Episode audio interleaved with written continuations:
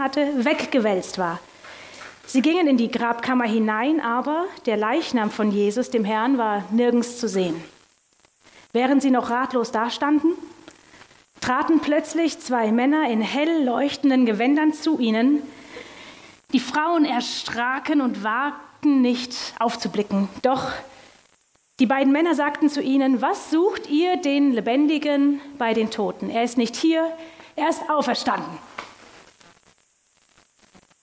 Hm. Ja, ja, Ostergeschichte. Kennen wir. Hast du verpasst, dass Ostern letzte Woche war, Lydia? Was erwartest du jetzt von uns hier? Stadionstimmung? Wir sind doch nicht in Afrika. Ich muss euch, ich will euch gerne eine Sache heute gestehen, weil Ostern seit ein paar Jahren immer wieder zu den Feiertagen gehört,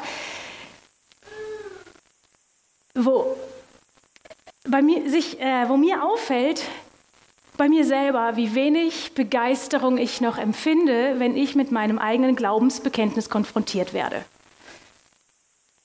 Ja, ich weiß, ich bin geliebt. Ich glaube an einen Gott, der für mich gestorben ist. Auch Gnade und Vergebung sind Begriffe, mit denen ich was anfangen kann. Ach ja, ja, genau. Wir glauben auch an einen Gott, der mal tot war und dann wieder auferstanden ist. Früher, ich bin in einer russlanddeutschen Gemeinde aufgewachsen und da da war das so, dass das Erste, was an einem Sonntagmorgen in dem Gottesdienst zu hören war, dass der, der geleitet hat, nach vorne gekommen ist und der Herr ist auferstanden. Und dann erhebt sich die ganze Gemeinde, das waren noch ein paar mehr als hier, und war mit einer Imbrunst wahrhaftig auferstanden. Und dann nochmal, der Herr ist auferstanden, wahrhaftig auferstanden. Der Herr ist auferstanden, wahrhaftig auferstanden. Und ich stand da und habe mit so einer Überzeugung und Imbrunst da mitgerufen, die ich heute nicht mehr ganz, naja, ähm, aber das, was da geschehen ist, ist doch eine der unglaublichsten Wahrheiten, die uns in unserem Glaubensbekenntnis begegnen.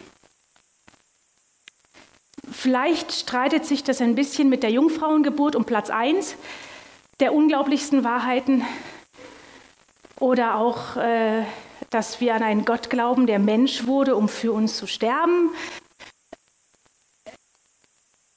Aber dass wir an einen von den Toten auferstandenen glauben, das ist doch ein Grund, uns für verrückt zu halten. Das ist ein Grund, mich selber zu fragen, ob ich da nicht vielleicht ein bisschen... Warum tun wir das nicht?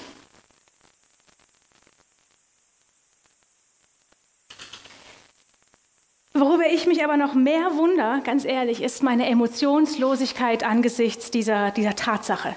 Wenn ich das glaube, wenn ich das wirklich glaube, warum versetzt mich das nicht immer wieder in, in Begeisterung? Oder bringt mich durcheinander? Aber ich, ich muss echt gestehen, ein paar Jahre bei mir, es regt sich nichts. Jesus ist auferstanden, ach, haben wir wieder Ostern, okay, frohe Ostern. Und so geht es mir mit einigen Wahrheiten aus dem Glaubensbekenntnis und vielleicht ist das auch der Grund und ich gestehe hier, warum ich in den letzten Jahren eher weniger in der Bibel lese, weil das irgendwie nicht mehr, ich kenne es, ja, kenne ich schon, ne? es, es passiert nichts, nichts mehr in, in mir und ich frage mich, was ist da mit mir passiert? Es ist ja nicht so, dass ich das alles nicht mehr glaube. oder dass ich damit nichts mehr zu tun haben will. Aber was ist da in mir oder mit mir passiert? Und ich habe vor etwa, ich weiß nicht, drei Wochen vielleicht, ein Buch gelesen. Und es ist nicht die Bibel. Es ist, äh, nennt sich Der Klang vom unerhörten Sinn des Lebens, wo ein Geigenbauer namens Martin Schleske ähm, äh, gleich, ne, der vergleicht einfach äh, seine Suche nach dem Sinn oder sein Glaubensleben mit, seiner, mit seinem Geigenbauen. Und ich finde, es ist ein geniales Buch, obwohl ich es noch nicht wirklich, ich bin, ich bin in Kapitel 1 hängen geblieben.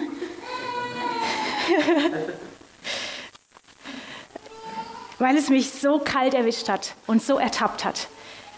Deswegen lasse ich ihn hier mal zu Wort kommen. Eines, eines in allen Wegen der Gott eines ist allen Wegen der Gottessuche gleich. Ein leidenschaftsloser Geist ist der gefährlichste Feind des Glaubens. Es ist eine subtile Form des Unglaubens, wenn man sich an das, was man glaubt, gewöhnt hat. Es ist kraftlos. Ein wacher Glaube kann sich weder an Gott noch an die Welt gewöhnen. Denn in der Gewöhnung ist die Seele ohne Hoffnung und der Geist ohne Fragen. Das Leben wird reizlos, wenn man die Dinge hinnimmt und darum auf nichts mehr reagiert. Gewöhnt. Ich habe mich an meinen Glauben gewöhnt.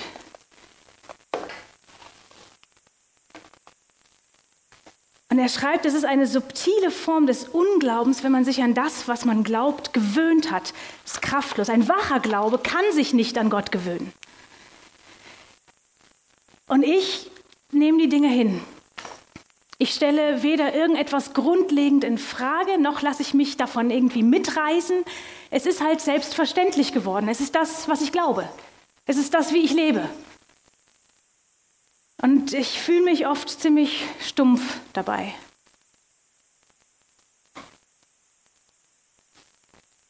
Der Autor in dem gleichen Buch, äh, in dem gleichen Kapitel führt einen Vers auf als Gegenmaßnahme gegen so eine Gewöhnung. Der ist, der ist nicht lang, aber er hat es in sich. Denen, die Gott suchen, wird das Herz aufleben. Psalm 69, Vers 33. Denen, die Gott suchen, wird das Herz aufleben. Da steht suchen. Da steht nicht finden. Da steht nicht erkennen, mehr begreifen. Da steht suchen. Als Glaubender ein Suchender sein. Als Glaubender ein Suchender bleiben. Ich habe dann geschaut, ob es in der Bibel noch mehr Begriffe gibt, äh, die das Thema Gott suchen, äh, behandeln und ja, natürlich. Ich habe ein paar rausgeschrieben und äh, ja, möchte gern, dass, wir, dass die jetzt verteilt werden. Jeder kriegt einen, einen Zettel, einen Vers. Genau.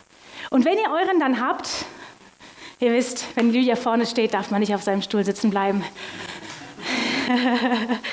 Möchte ich euch bitten, euch auf die Suche zu machen nach den oder diejenigen, die den gleichen Vers haben wie ihr.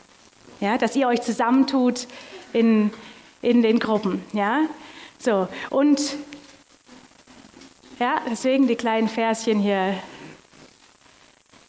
Ja? Findet eure Verspartner, wenn ich gleich lossage und um das Ganze ein bisschen zu beschleunigen, äh, gibt es auch eine Belohnung für die ersten drei Gruppen, die sich finden. ja? Hm? Das äh, ist sehr unterschiedlich, müsst ihr finden. Es ist unterschiedlich, wie groß die Gruppen sind. Das heißt, äh, sucht und findet. okay. Ja,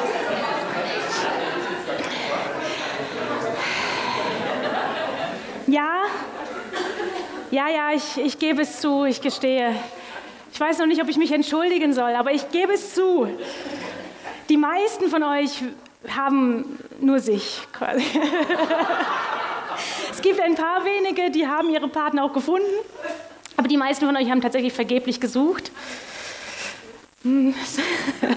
Eigentlich müsste, müsste jemand eine Belohnung kriegen, der durchgehalten war bis zum Schluss. Ah, ja. Das, was uns dieses. Jetzt gucke ich mal, ob mich irgendjemand böse anguckt. das, was uns dieses Spielchen oder diese Aktion ähm, über das. Äh, über das, äh, also, mh. Hm, es gibt grundlegende Wahrheiten, die wir von dem, was wir gerade erlebt haben, über das Suchen lernen können. Dass es völlig vergeblich ist, ist keine der grundlegenden Wahrheiten. Okay? Das habe ich einfach nur gedacht, ist ein schöner Effekt, um auch mal zu zeigen, wie viele Verse über das Suchen, und das sind noch nicht mal alle, die ich hier verteilt habe, die über das Suchen in der Bibel stehen.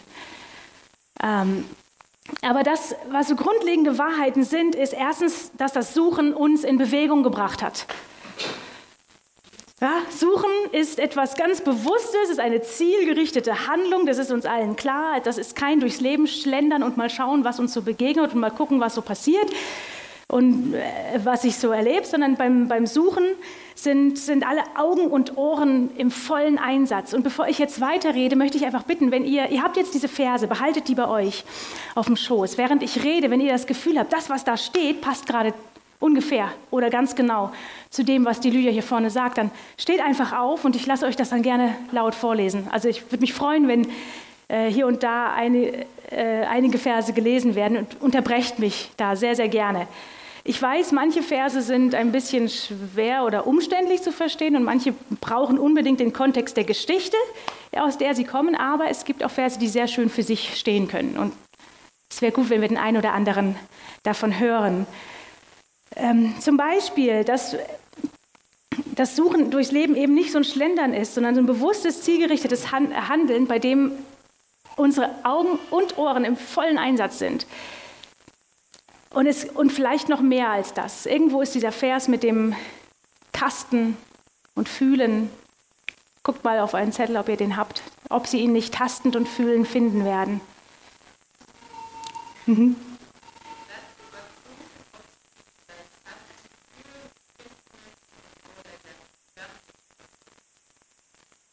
Genau.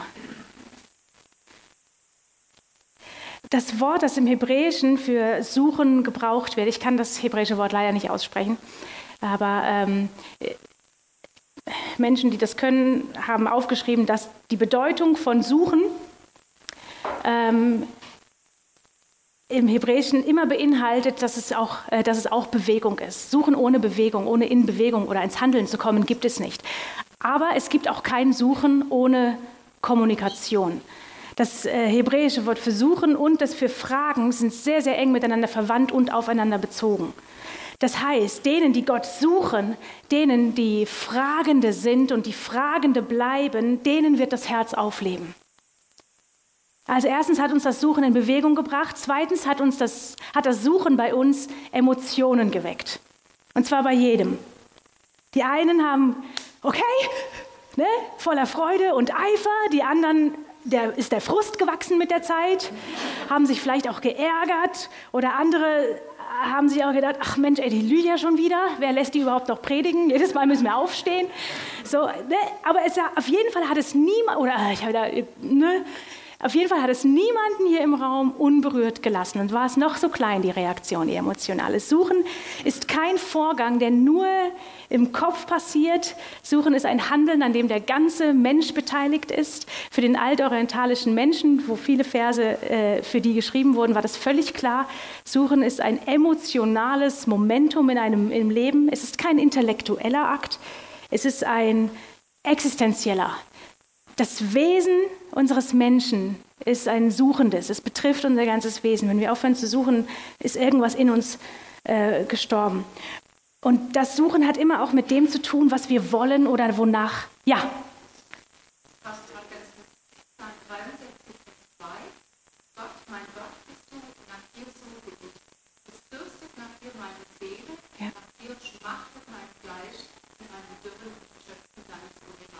Ja.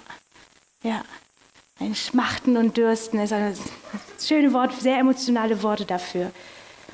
Ja. Das, was wir suchen, hat mit dem zu tun, was wir wollen, wonach wir trachten, wonach uns dürstet, wonach wir schmachten oder sogar ein Gedicht jetzt. ähm, das Wollen ist vielleicht etwas, was ganz tief, vielleicht auch unbewusst ist, aber das, was uns antreibt im Leben. Und das Trachten ist das, wo wir uns ganz bewusst und mit Energie bemühen zu erreichen. Denen, die Gott suchen, die ihn wollen, die sich darum bemühen, ihn kennenzulernen oder nach seinem Willen zu leben oder einfach ihn, ihn zu ergreifen, die sich danach bemühen, denen wird das Herz aufleben. Und das bringt mich auch zu Punkt 3. Das, was ich suche, das zeigt, was ich will. Wie sehr du, äh, wie sehr du dich gerade eingebracht hast in diese Suche, hat ganz arg gezeigt, wie, wie sehr du das, was, was der Auftrag war, also wie, wie sehr du finden wolltest. Ja, wie kreativ du geworden bist. Ich habe ein paar Zettelchen gesehen oder dann sofort aufspringen und laut rufen. Ähm, oder auch wie viele Menschen du angesprochen hast oder wie schnell du auf. Also es hat gezeigt, wie sehr du das wolltest. Wenn es dir egal war, hast du keinen besonderen Eifer an den Tag gelegt. Und das ist für mich auch für diese Situation völlig in Ordnung. Es war ja ein bisschen Quatsch. Aber ich finde es eine großartige Metapher für, für unser Leben, wenn wir Gott suchen. Das, was, was wir suchen und vor allem wie wir suchen, zeigt, wie sehr wir, wie sehr wir das wollen, was wir, wonach wir im Leben streben. Etwas, das ich suche, das kann mir nicht egal sein.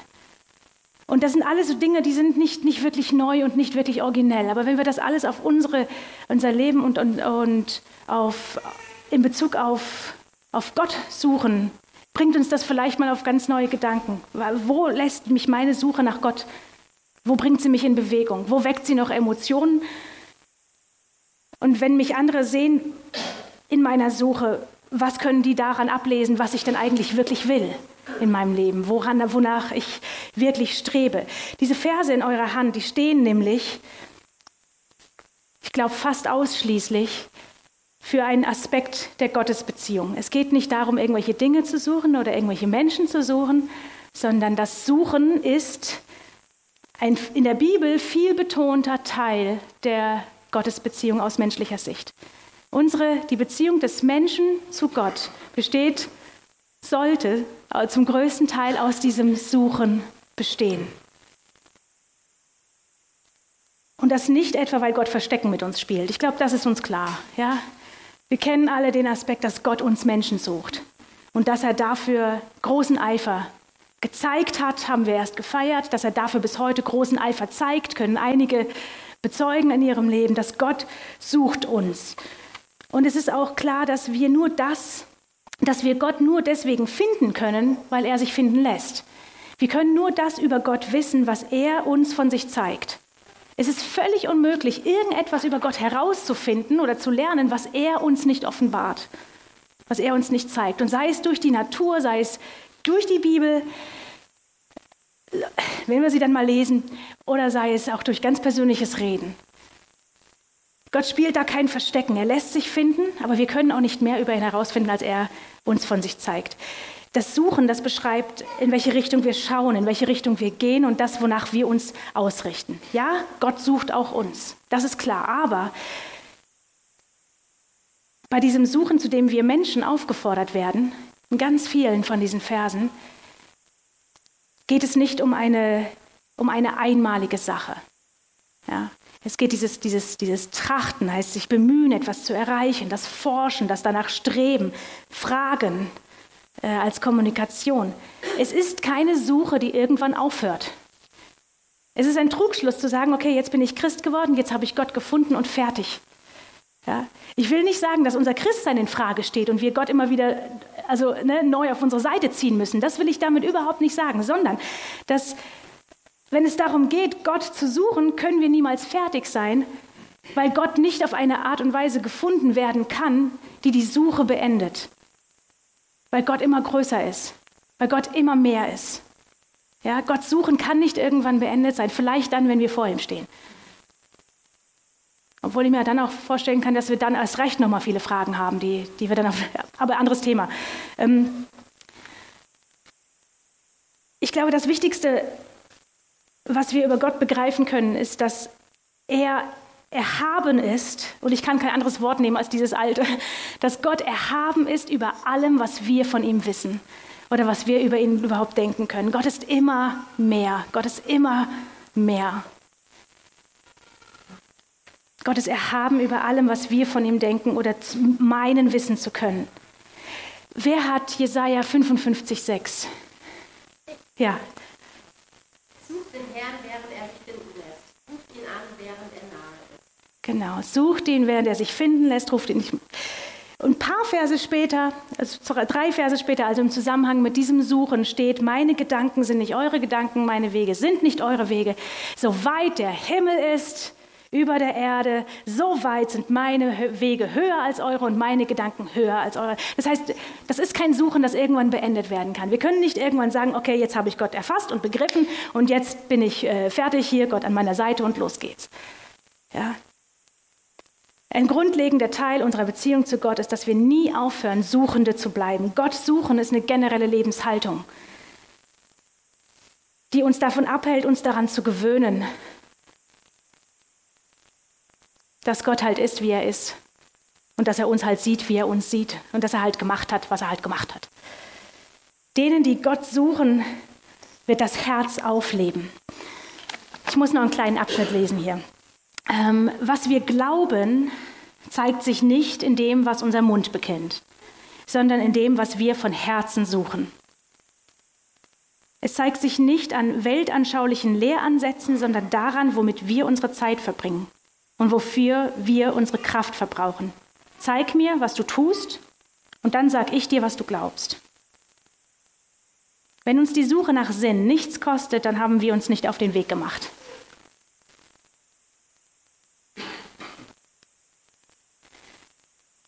Und dann stellt er hier die Behauptung noch auf, vielleicht entzieht sich Gott uns manchmal deswegen, damit wir Fragende bleiben oder wieder werden. Wenn wir aufhören, Gott zu suchen, bleibt von unserem Glauben nur noch eine religiöse Lehrmeinung. Ja, das wissen wir, nicken vielleicht dazu, aber es macht nichts mehr mit uns. Weder, dass es uns in Bewegung bringt, dass es uns zum Handeln bringt, noch dass es irgendwelche Emotionen weckt, noch dass es mit dem zu tun hat, was wir im Leben wirklich erreichen wollen. Aber wie suchen wir? Wie sucht man einen Gott? Ich habe das meine Tochter gefragt. Die Tama, die ist dreieinhalb. Tama, wie sucht man Gott? Und das, was passiert ist, ist, dass sie losmarschiert ist durch den Raum. Gott! Wo bist du? Gott! Gott, mach mal Piep. das finde ich ein wunderbares Gleichnis. Ich meine, klar, Gott, Gott suchen, ihn rufen, das ist etwas, was wir, ja, ja, beten, mit ihm reden, ganz klar. Aber Gott auch mal Piep machen zu lassen. Sich hinzustellen und zu warten, aus welche Richtung dieses Piep kommt. Wann habe ich, wann hast du zum letzten Mal tatsächlich innegehalten und gewartet, dass Gott mal was sagt? Vielleicht, wenn wir jetzt gleich im Lobpreis ähm, weitermachen, das dauert noch ein bisschen, aber ja, ähm, tatsächlich sagen, Gott, mach doch mal Piep. Gott suchen heißt auch nach Gott Ausschau halten in unserem Leben, ihn in den Dingen zu entdecken, in dem, was wir erleben oder was wir beobachten, unsere Wahrnehmung so zu schärfen, dass wir mit Gott in unserem Alltag rechnen. Und ich würde euch jetzt so gerne irgendwie so ein richtig gutes Beispiel aus meinem Leben erzählen, aber das kann ich nicht. Ich bin da auch jetzt mit diesen ganzen Gedanken echt vielleicht, vielleicht hoffentlich in ein paar Wochen, weil ich sagen kann, hey, da habe ich mich aufgemacht, um wieder neu Gott zu suchen und da und da und da habe ich ihn plötzlich entdeckt und ist er ganz neu geworden. Und aber suchen bedeutet auch, dass wenn wir mal nichts entdecken, dass wir dann tiefer graben, dass wir dann weiter suchen und weiter fragen. Und vielleicht auch solche Fragen, die unangenehm sind, die man als guter Christ so nicht fragt, weil man ja eigentlich weiß, was die Antwort ist. Aber mal Fragen stellen und weggehen von, von diesen ganzen Antworten, an die wir uns schon gewöhnt haben. Weg von diesen Antworten, die wir schon kennen. Und wieder neu, ganz, ganz neu fragen, auch wenn es unangenehm ist. Ganz am Anfang habe ich ja diesen Text vorgelesen von den Frauen, die zum Grab gingen. Jetzt müsst ihr euch mal vorstellen, das ist mir so, hey, die haben ihren Gott auf dem Friedhof gesucht. Die wurden mit dieser unangenehmen Wahrheit konfrontiert, dass der, an den sie glaubten, wo sie ihre ganze Hoffnung, auf den sie die ganze Hoffnung setzen, dass der auf dem Friedhof ist. Und da sind sie hingegangen. Wie,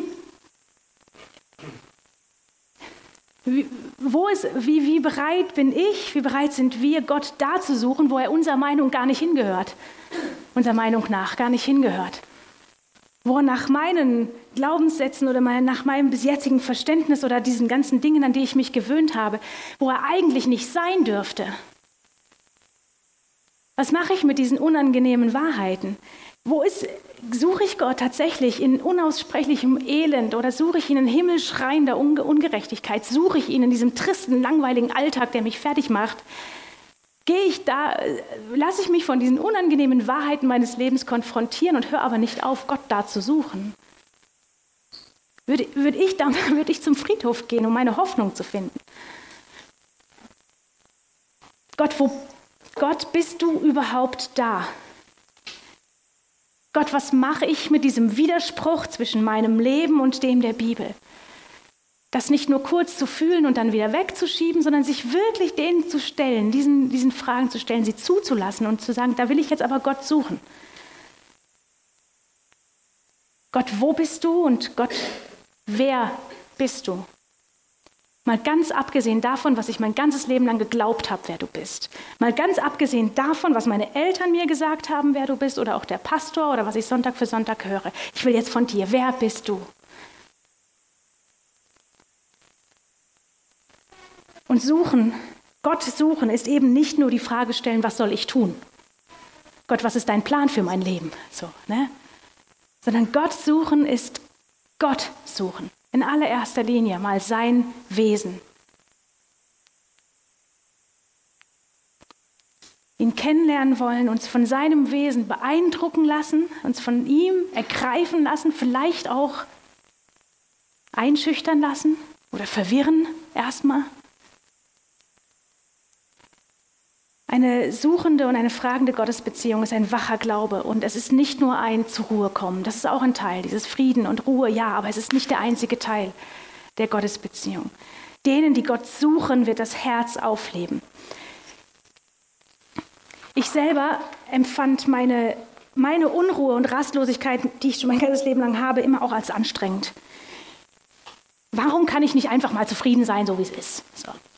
Und mein Zustand heute, dem ich ganz klar ins Auge blicken muss, ist, dass ich, dass ich eben immer noch nicht zufrieden bin.